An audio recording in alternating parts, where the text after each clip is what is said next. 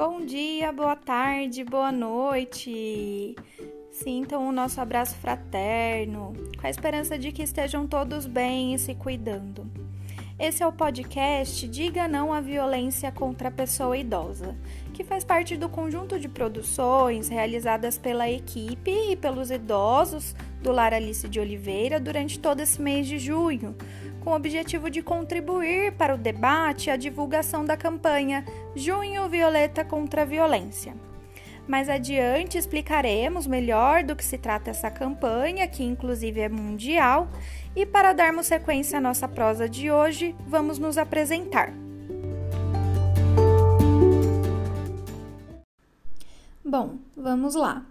Eu sou Isabel, eu sou assistente social e eu trabalho no Lar Alice de Oliveira há sete meses. Alô, comunidade! Aqui quem fala é Marilda, psicóloga do Lar Alice de Oliveira. Como vocês estão? Tenham uma boa tarde, uma boa noite. Espero que estejam se cuidando e usando máscara e álcool em gel. Eu chamo Maria Aparecida Gabriel, tenho 74 anos, estou aqui no, no lar há um ano e seis meses. Oi, eu sou a Sueli, eu moro aqui no lar há oito meses e tenho 60 anos. Bom dia, eu sou Paulo Eugênio Mazieiro, estou morando aqui há quatro meses. Olá, bom dia, meu nome é Carlos Alberto da Silva. Eu tenho 65 anos e faz um ano que eu estou aqui no lar. Meu nome é Vicente Paulo de Castro, tenho 66 anos de idade. Estou aqui no lar há uma faixa de um ano. Eu me chamo Darcy Fernandes Gomes tenho 80 anos. Eu sou a Rosa, eu tenho 81 anos, nasci em Camanducaia.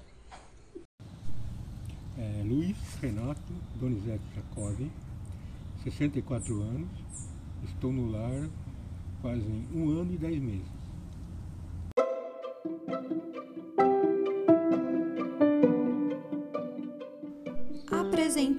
Da instituição Lar Alice de Oliveira e do serviço oferecido.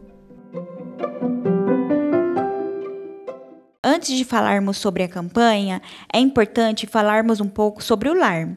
Muitos de vocês que estão nos ouvindo certamente já ouviram falar no Lar Liste de Oliveiras, mas muito ainda não sabe quem somos e o que nós fazemos. Por isso, quero contar um pouco da nossa história e deste lugar. O Lar Lício de Oliveira é uma organização filantrópica sem fins lucrativos, que tem mais de 65 anos de história e possui sua sede na região sul do município de Campinas. Ficamos aqui no bairro São Bernardo e oferecemos acolhimento institucional para idosos com 60 anos ou mais do nosso tempo de existência, há 16 anos, somos conveniados com a Prefeitura Municipal de Campinas, por meio da Secretaria de Assistência Social, Pessoa com Deficiência e Direitos Humanos. E há um ano e meio temos parceria com a Prefeitura de Itatiba, interior de São Paulo, por meio da Secretaria de Ação Social, Trabalho e Renda oferecendo assim um abrigamento de forma humanizada e sobre o prisma da garantia de direito aos idosos referenciados pelos municípios de Itatiba e Prefeitura Municipal de Campinas. Quanta história nós temos, né? Muito tempo mesmo, Mari, um tempo de luta, né? E é importante dizer também é, que nós estamos alinhados com uma regulamentação super importante para a política de assistência social, que é a Tipificação Nacional dos Serviços Socioassistenciais, que é uma resolução do ano de 2009 do Conselho Nacional de Assistência Social, é, que elencou, né? É, os serviços essenciais que devem ser oferecidos pelas prefeituras, né, garantindo com que a assistência social tivesse um direcionamento mais organizado, né, um atendimento à população tivesse um viés mais uniforme. Porque essa regulamentação é o que direciona como os serviços devem funcionar. Isso é o que a gente chama de política pública, né? É verdade, Isa. Foi a partir daí, em especial, que o serviço da assistência social passaram a ser homogêneos, independente da instituição que oferece ou do município que estão sendo oferecido. Rompemos com a noção de benevolência e ganhamos o caráter de política pública. Sim, é verdade. A gente nunca pode perder isso de vista. E Mari, é, a quem o nosso serviço se destina? O serviço está previsto para idosos com vínculos familiares fragilizados ou rompido ou que experimentaram no bojo familiar muitas vezes variadas facetas de violações de direito, especialmente relacionadas à violência, à negligência, ao abandono ou que vivenciaram situação de rua, ou seja, idosos que estavam com seus direitos violados, ou que as famílias não dispunham condições de cuidar. Enfim, muita coisa para refletir, né, Isa? Isso que você nos conta, Mari, é super importante é, para dizer inclusive o motivo da gente ter dedicado o mês de junho todo, né, para trabalhar sobre esse tema com os idosos, porque o nosso trabalho, né, ele está completamente interligado ao enfrentamento da violência. E a vivência, né, dos idosos aqui conosco, ela também está interligada nesse lugar, porque eles chegaram aqui por vivenciarem, né, essa expressão da questão social.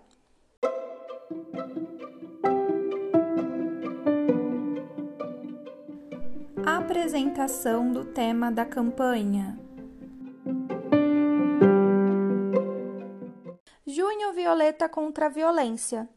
É um mês inteiro dedicado à divulgação e ampliação da consciência sobre a importância de rompermos, né, com toda e qualquer forma de violência contra a pessoa idosa.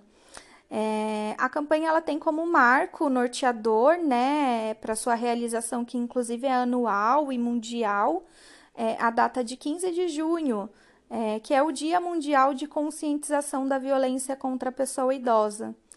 Nesse sentido, o 15 de junho, né, é, ele é uma referência para a campanha que tem como objetivo, como eu disse antes, durante todo o mês, né, contribuir para o debate, o esclarecimento das formas de violência contra as pessoas idosas e repudiar todo ato de violência cometido em desfavor dos idosos, né, que com efeito acaba conscientizando a sociedade de maneira geral sobre a premente luta, né, para o enfrentamento dessas violações de direitos. Né? Bom, para adentrarmos no assunto, pensamos em conversar num primeiro momento sobre a conceituação da violência. O que, que é violência? Com destaque para a expressão da violência contra a pessoa idosa. E para isso, vamos fazendo perguntas sobre o tema em forma de entrevista aos idosos. Aliás, vocês sabiam que essa ideia partiu dele?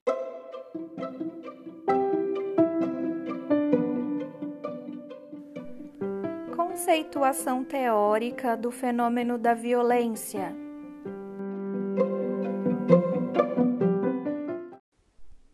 Bom, vamos lá então, entrar nesse emaranhado aí espinhoso, duro, mas muitas vezes sutil, naturalizado, banalizado, né, que é o fenômeno da violência. A violência, ela tem diversas manifestações, né? É, ela tanto pode ser visível quanto não, né? No que diz respeito à violência visível, é aquela que a gente vê, é a violência física, é, é a violência estrutural, é, e tem também aquelas violências que a gente não enxerga, que estão mais sutis, né? Que muitas vezes acabam sendo banalizadas, é, que é a violência psicológica, a violência simbólica, né? E a violência ela se manifesta não de maneira individual, mas muitas vezes entre associações, né? Então a gente costuma observar é, que a violência ela advém de um cenário, de um contexto é, em que diversas expressões de violência fazem parte, né? Ela tem uma existência real, tá? É, e impacta diretamente a vida né, dos seres sociais em alguma dada historicidade, em algum dado contexto histórico. Então, é, o elemento principal que a gente precisa compreender acerca da violência é que ela não é uma abstração, né? É, ela é uma realização prática, né? Como eu disse, às vezes menos visível, outras vezes mais visível. E independente da forma como ela se manifesta, ela sempre tem como prerrogativa é, o violar, o oprimir, o constranger, o ferir, o impor, né? É, e é sempre numa condição é, de subordinação, de uma relação de subordinação, em que tem alguém que dita o poder, que exerce um lugar de dominação, e alguém que está num lugar de inferioridade, né, de subserviência.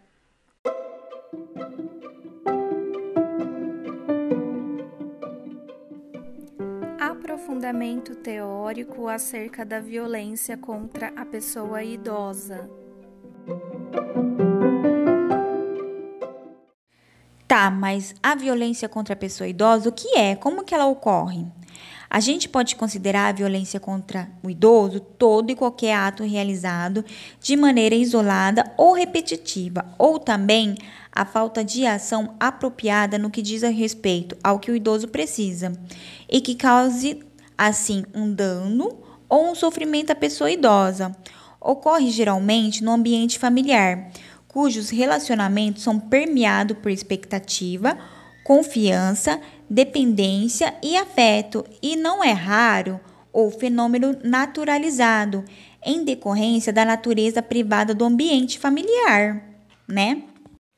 Então, o que ocorre? A sociedade, durante muito tempo, não deu a relevância a esse problema, por compreender como uma questão de cunho privativo e que não diziam a respeito à sociedade. Além disso, é importante relembrarmos que, além da violência dentro desse universo mais relacionado ao ambiente familiar e aos cuidados que o idoso precisa durante o seu envelhecer, vocês sabiam que há violações de direito contra esse público ocorre também dentro dos ambientes públicos? Em virtude do olhar que a sociedade atribuiu durante muito tempo às pessoas idosas. Vocês sabiam que os idosos são vistos como improdutivo, que causam peso na previdência social, e por isso é muito comum a violência dentro dos ambientes públicos, seja nos ônibus, no mercado de trabalho, nos lugares de fala. E a violência contra a pessoa idosa se manifesta de diversas formas. Vocês sabem quais? A violência física, a violência psicológica, moral, exploração financeira, além do abandono, da negligência e violência sexual.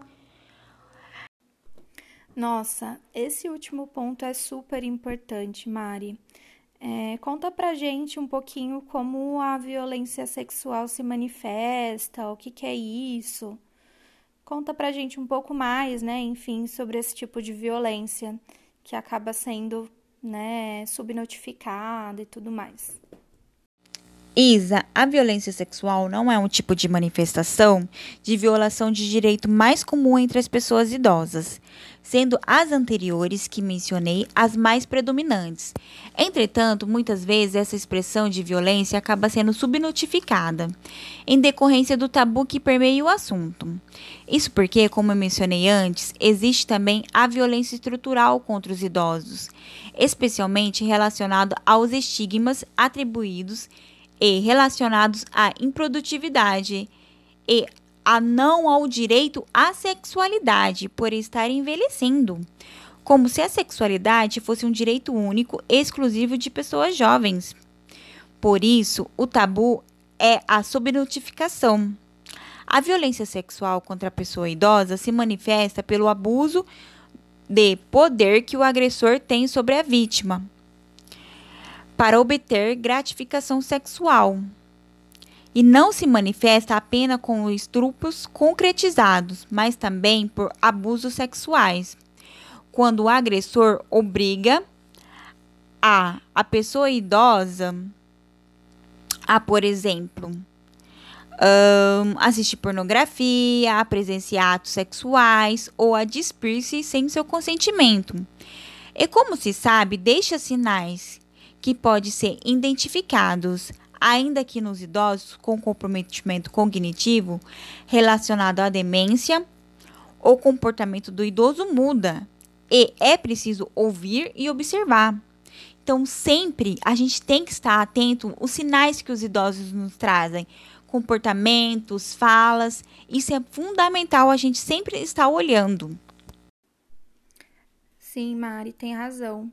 Né? E o ato de ouvir, observar, também é uma prerrogativa para a compreensão das outras dimensões da violência né, contra os idosos.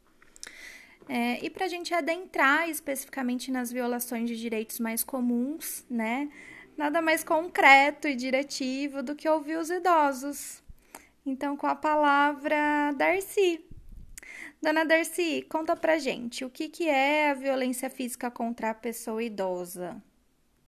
As violências físicas são aquelas que marcam o corpo, são visivelmente notadas por todos.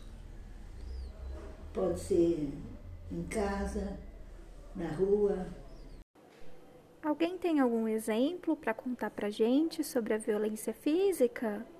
Efeito beliscão, efeito empurrão, efeito de tapas, e aí por aí afora com agressões mais sérias, causando danos irreparáveis. É verdade, seu Carlos. A, a violência física pode gerar espancamentos. E a violência psicológica, como ela se manifesta e o que é? Violência contra o idoso é, é uma questão antiga já uma espécie de preconceito contra o idoso, né? Idoso é improdutivo, idoso já não, não tem mais o que fazer, e, sei lá, já não, já não é mais aquela pessoa ativa que era antigamente. Isso faz com que haja essa violência psicológica. A forma de violência psicológica né, que o idoso recebe dentro de casa é o insulto, humilhação, o desprezo, e, e na rua também, a mesma coisa, ninguém respeita, no ônibus, no serviço, qualquer lugar que vai, no mercado, na farmácia, é praticamente o idoso não tem valor nenhum. Ele, ele trabalhou a vida inteira, a vida inteira ele trabalhou. Agora que ele quer um descanso, alguma coisa, não tem. Sobre violência psicológica. Viu? E o que acontece é o seguinte, as pessoas se tornam improdutivo, não tem mais condições lá fora de arrumar um emprego, arrumar qualquer coisa, fica completamente so, sozinho no meio de uma multidão. E essa violência ela, ela vai acabar tirando sono, tirando, sei lá, tirando a liberdade de qualquer coisa, de fazer qualquer coisa. É uma violência que ela é uma violência interna. Respeito, entendeu? É, humilhação, desprezo, é, praticamente relegado a terceiro por ano, ele é uma pessoa que sente. Então isso que eu entendo como violência psicológica. Realmente é, é muito grave, né? E é por isso que a gente está aqui, né? Para deixar claro para todo mundo, né? E de alguma maneira acabar forcejando mudanças necessárias, né? Mas vamos lá, vamos seguindo. É, e a exploração financeira, o que, que é? Eu acho que a exploração do, dos idosos é, é, é dentro de, da família e para fora também, né? Eu acho que a exploração de, de eles pega dinheiro, né? Pega o dinheiro da pessoa e, e deixa a pessoa sem nada, né? O idoso também é explorado financeiramente, dentro e fora de sua casa, através desses empréstimos que são abatidos no, na aposentadoria. É, realmente, pessoal, é muito grave não só essas, como todas as facetas das violações de direitos perpetradas contra os idosos são gravíssimas. Então temos que estar sempre atento, né? A última que vamos debater é a negligência. Quem pode contar para a gente o que é? Eu vou falar sobre a negligência dos idosos. A negligência dos idosos é quando a pessoa que cuida dos idosos não faz as coisas certas. e deixa o idoso sofrer. E o idoso não pode sofrer. A negligência no idoso muito perigosa. Em casos muito, muito graves, ela pode gerar abandono desse idoso. E vocês têm algum exemplo, né, de negligência para contar para gente, para o público que está nos ouvindo? O caso de dele se sujar com a fralda, a família, quem toma conta dele, nega-se a fazer a limpeza e a troca de fralda. Isso gerando no idoso uma qualidade de vida bem pior do que já tem. Quando o idoso apresenta um problema no coração e o filho ou a pessoa responsável não leva ele no médico para o tratamento. Então isso é uma negligência. É verdade, e tudo isso que conversamos, todos os exemplos que vocês compartilharam com a gente, são elementos que nos fazem crer ainda mais sobre a importância de tornar esse conhecimento público, para que assim possamos contribuir com o enfrentamento à violência contra a pessoa idosa e dizer não à violência contra a pessoa idosa. Com certeza, Mari. Né? E agora que a gente já conhece, que a gente já falou um pouquinho sobre a violência, né? Quais as expressões de violência mais comuns, né, perpetradas contra o, a, a população idosa, né? Especialmente no ambiente familiar, é importante que a gente também torne público os caminhos possíveis, né, para garantir a proteção do idoso, entendendo que é papel da sociedade como um todo a garantia desses direitos. Isa, quais são esses direitos? Você pode falar um pouco para gente?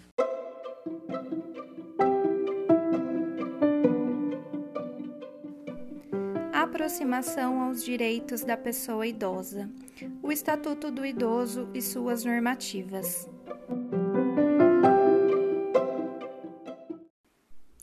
Bom, os direitos, né, das pessoas idosas, eles passaram a ter preponderância a partir da regulamentação do Estatuto do Idoso, né, que é uma legislação é, recente, né, é a Lei Federal número 10.741, que foi publicada no ano de 2003 durante o governo Lula, né, é, a partir da, dessa regulamentação, é, os direitos dos idosos, né, acima de 60 anos, é, foram descritos como dever da família, da sociedade, do Estado, né, numa perspectiva é, de corresponsabilidade, né?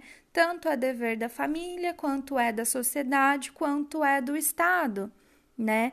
É, e os direitos elencados nessa legislação, eles se relacionam sobretudo na perspectiva da dignidade da vida humana, né? Então, eles versam principalmente o direito à vida, o direito à saúde, alimentação, educação, cultura, esporte, lazer, trabalho, cidadania, liberdade, dignidade, respeito, convivência familiar e comunitária, né? Mobilidade urbana, moradia, enfim.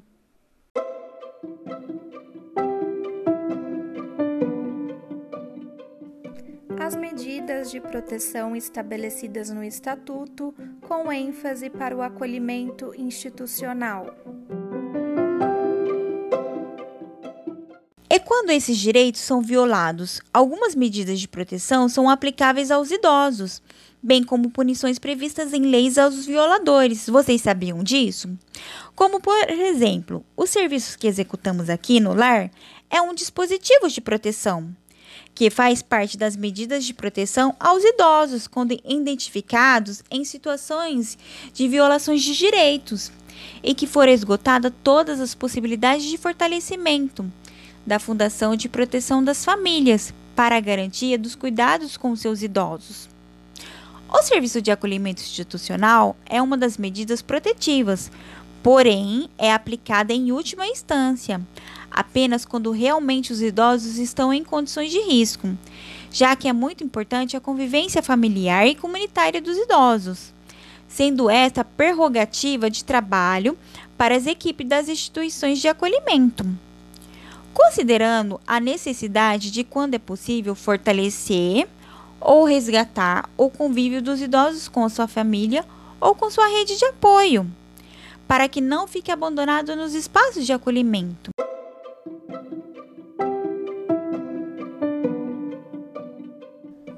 Como procurar ajuda ou denunciar? Rede de proteção à pessoa idosa, ela é composta por um sistema que é chamado Sistema de Garantia de Direitos. Né? E os equipamentos que são de referência ao atendimento dessa demanda é, são os seguintes: né? O CMI, que é o Conselho Municipal do Idoso, né? Os CRAS, que são os Centros de Referência da Assistência Social e ficam localizados nos bairros, né?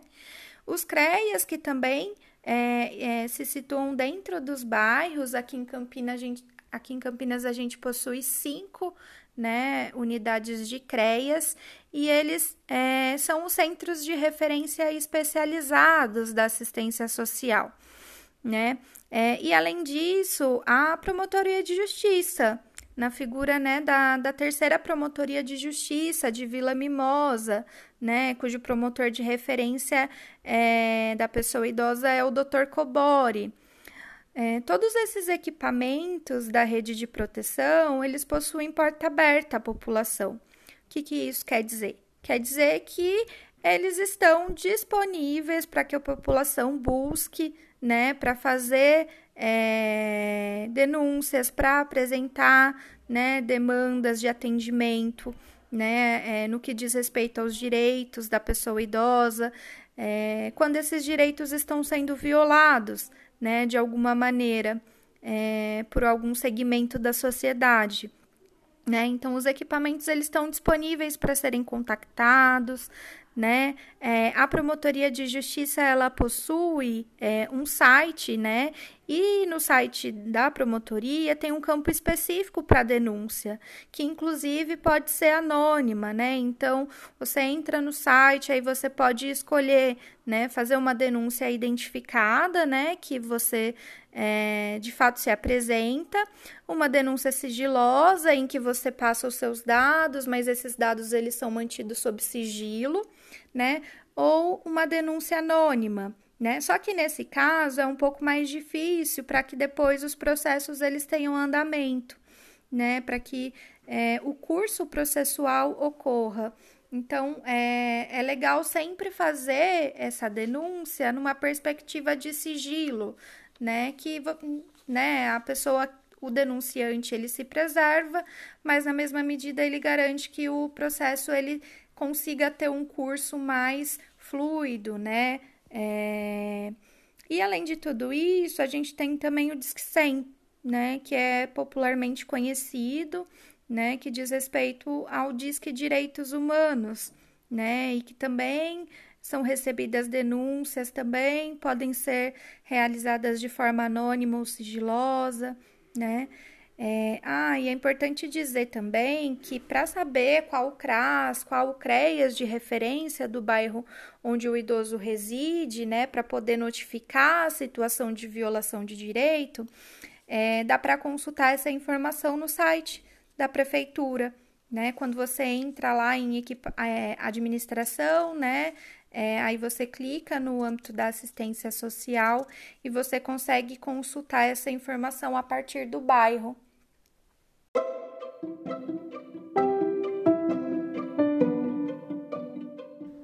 Venha conosco, faça parte dessa campanha.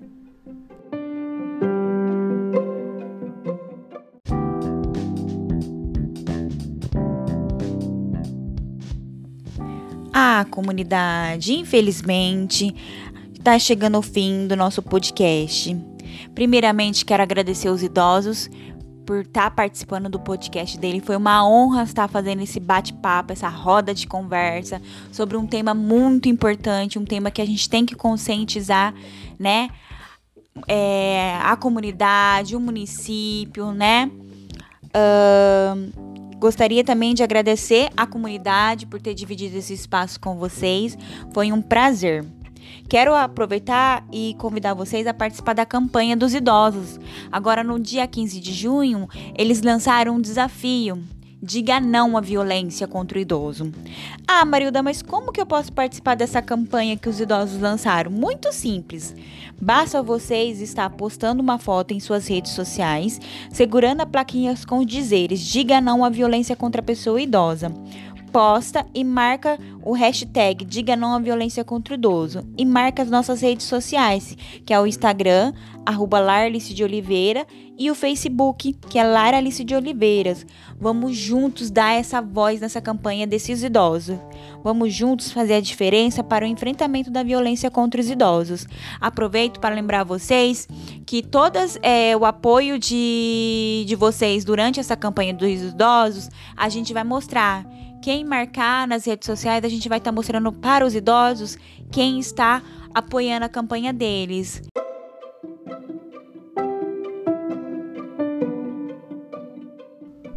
Ajude uma ILPI, ajude o Lar Alice de Oliveira e contribua com os direitos da pessoa idosa.